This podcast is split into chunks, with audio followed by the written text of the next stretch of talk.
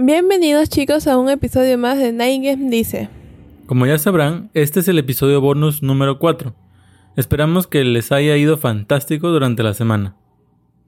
Para este episodio decidimos hacer algo un tantito diferente y es por eso que les hemos traído las noticias más interesantes de la semana. Así que empecemos. Pokémon Espada y Pokémon Escudo.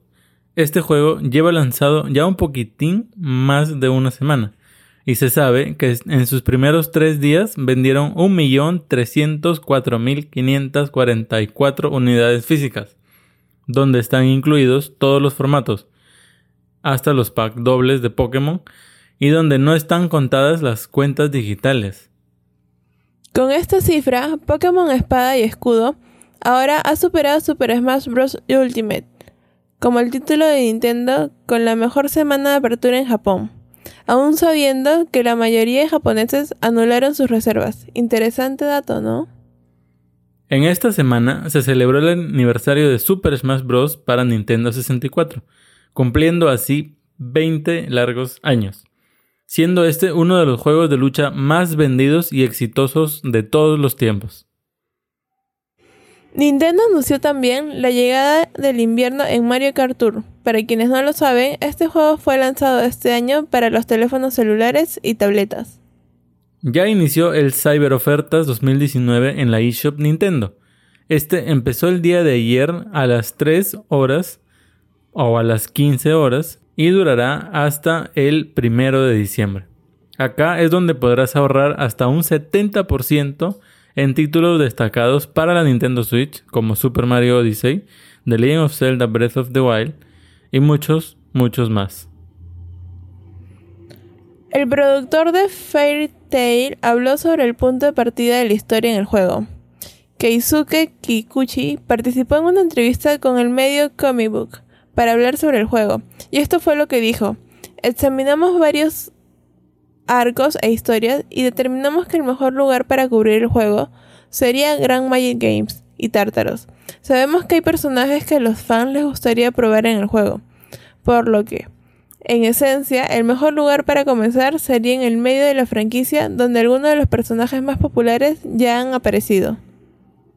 Por otro lado, nada me haría más feliz que poner a Link en nuestro juego fueron las palabras de Jeff Kaplan, el director de Overwatch. Esto lo dijo en una entrevista donde Game Informer le preguntó si existía algún personaje que le gustaría ver unirse a la lista de Super Smash Bros. y Ultimate, la cual su respuesta fue Tracer, sino que también qué personaje del popular juego de lucha de Masahiro Sakurai le gustaría que se uniera a Overwatch 2. En Nintendo Store hay una oferta exclusiva donde puedes adquirir un conjunto de póster de Super Mario Kart, Super Metroid y The Legend of Zelda, cambiando 300 puntos de platino más los gastos de envío. Los póster se ven realmente lindos. Se anuncia también contenido de Code Geass para Diamond X Máquina, donde se ha presentado una nueva colaboración Code Geass, junto con Lancelot como Arsenal, los jugadores podrán tomar el control de Sukaku Kurugugi. Kururugi. Un dato muy importante es que ambos son gratuitos. Nintendo ha abierto una tienda oficial en Amazon con una variedad de productos. Aunque los precios no son los más amados por los fanáticos, esta es una noticia para resaltar esta semana. Este 28 de noviembre llegará nada más ni nada menos que Nyan Cat Lost Spade para Nintendo Switch. Este colorido gato tostada arcoiris regresa para desafiarnos. Billion Road, la experiencia de juego de mesa de Bandai Namco, que debutó en Japón para Nintendo Switch, está próximo a ser anunciado en los demás continentes y estará disponible a partir de marzo del 2020. Alien Isolation llegará a Nintendo Switch este 5 de diciembre. Ahora, una noticia bonus que creemos que quizás es una de las más resaltantes es que en estas últimas semanas se ha estado circulando el rumor de que Netflix estaría trabajando con Nintendo para hacer un anime de Legend of Zelda. Esta información habría sido obtenida de la página IMDb, quienes afirman que este anime está siendo producido. Además, esto podría estar también relacionado con la producción de Castlevania para Netflix que hizo Adi Shankar. La cual mediante su cuenta de Instagram confirmaba que estaba trabajando con una icónica compañía japonesa de videojuegos en la adaptación de una de sus icónicas franquicias.